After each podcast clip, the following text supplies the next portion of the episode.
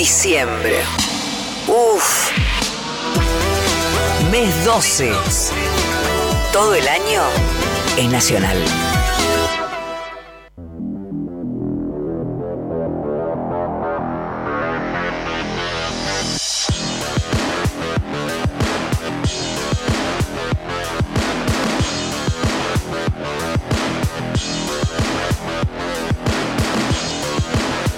Muy buenos días, 8.02 minutos de la mañana. Bienvenidos a este sábado 18 de diciembre.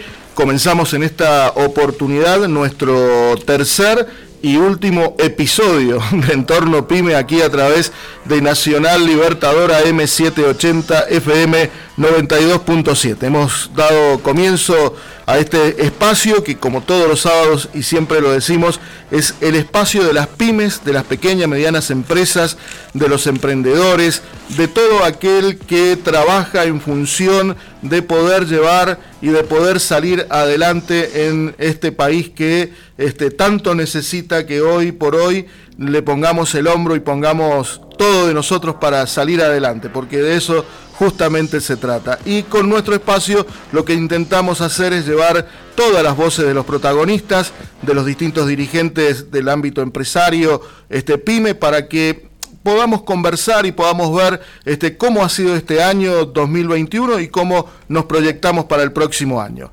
Anabel Angileri, co-conductora de Entorno Pyme, ¿cómo le va? Bienvenida.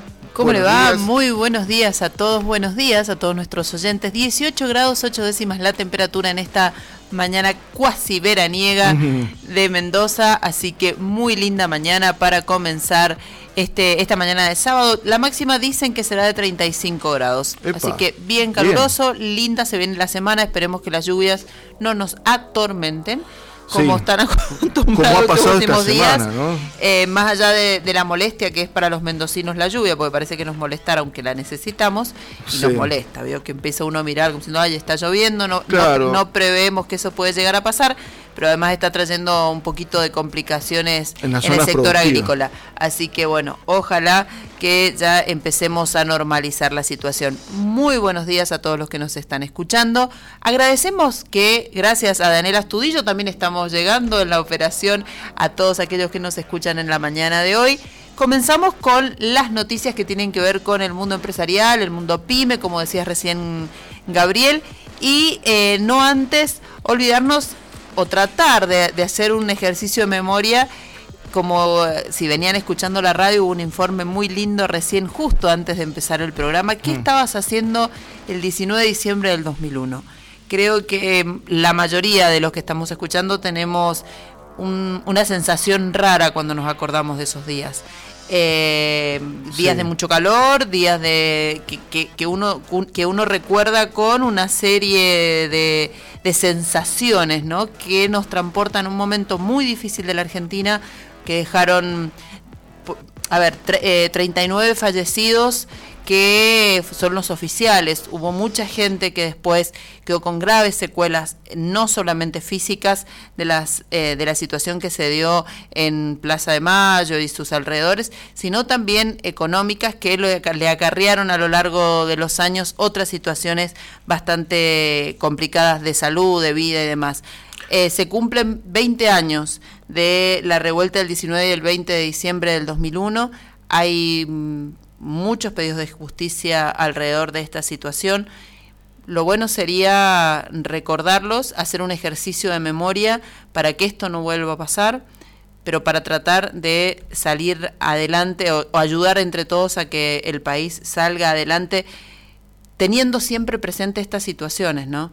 Que mm. nos marcaron y cómo nos marcaron en ese momento. Y, que fue, y quiénes fueron los protagonistas. Desde ya. Que nos llevaron a esa situación Protagonistas que todavía tienen, eh, llamémoslo, hablemoslo eh, claramente, ¿no? La caradurez de salir en los medios para salir, para dar eh, opinión y decir cómo el actual gobierno tiene que este, actuar ante difíciles situaciones como la que estamos atravesando con las negociaciones del Fondo Monetario Internacional, con la no aprobación del, del presupuesto en el día este, de ayer por, por, por una posición de chiquilinada de la oposición, este, simplemente para poder dejar a, un gobierno sin las herramientas necesarias como es la ley de leyes, ver a un Domingo Cavallo discutir con este, otros protagonistas de la economía, que si hoy eh, la convertibilidad se hubiese mantenido, el dólar no superaría los 5 pesos con 50, sin olvidarse de que gracias a él han habido montones de muertos, como los que hablábamos recién, montones de gente que quedaron con sus pymes cerradas porque no las podían este, mantener abiertas. Este, la verdad que esta semana algunos medios que acostumbramos y, que se llaman los medios hegemónicos, ¿no? Eh, poner en, el tapete, digamos, a estos personajes ya incluso pasa a ser de maldad, porque no puede ser que Domingo Cavallo esté libre, por ejemplo, ¿no? Y no reconozca ni siquiera todo ese pasado que lo tortura tanto y que nos atormenta tanto a los argentinos, y encima decir que el último gobierno de, esa derecha nefasta como la que representó Mauricio Macri, era la que tenía que seguir en la Argentina para que los problemas que tenemos actualmente este, no siguieran. Bueno, la cuestión es que estamos en, una, en otra etapa, no hay que olvidar lo que ha pasado, hay que recordarlo para no volver, como decías Anabel, a cometer esos mismos errores y, y apoyar lo que más podamos para poder salir adelante. Exactamente.